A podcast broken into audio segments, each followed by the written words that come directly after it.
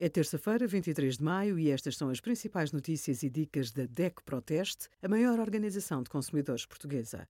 Hoje, em DECO.proteste.pt, sugerimos Ensino profissional. A ASAI já instaurou vários processos crime por falhas na implementação do IVA zero, uma opção válida, mas ainda alvo de preconceito, e o melhor seguro para animais domésticos no simulador da DECO Proteste. O apoio extraordinário de 30 euros para fazer face ao aumento do custo de vida foi prolongado por mais dois meses. Criado em fevereiro, o subsídio pretende ajudar as famílias mais vulneráveis a fazer face ao aumento do custo de vida. Os primeiros 90 euros referentes ao primeiro trimestre do ano foram pagos em abril.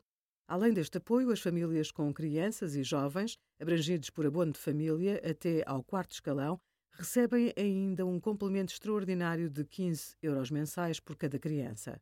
Estes serão pagos a um ritmo trimestral.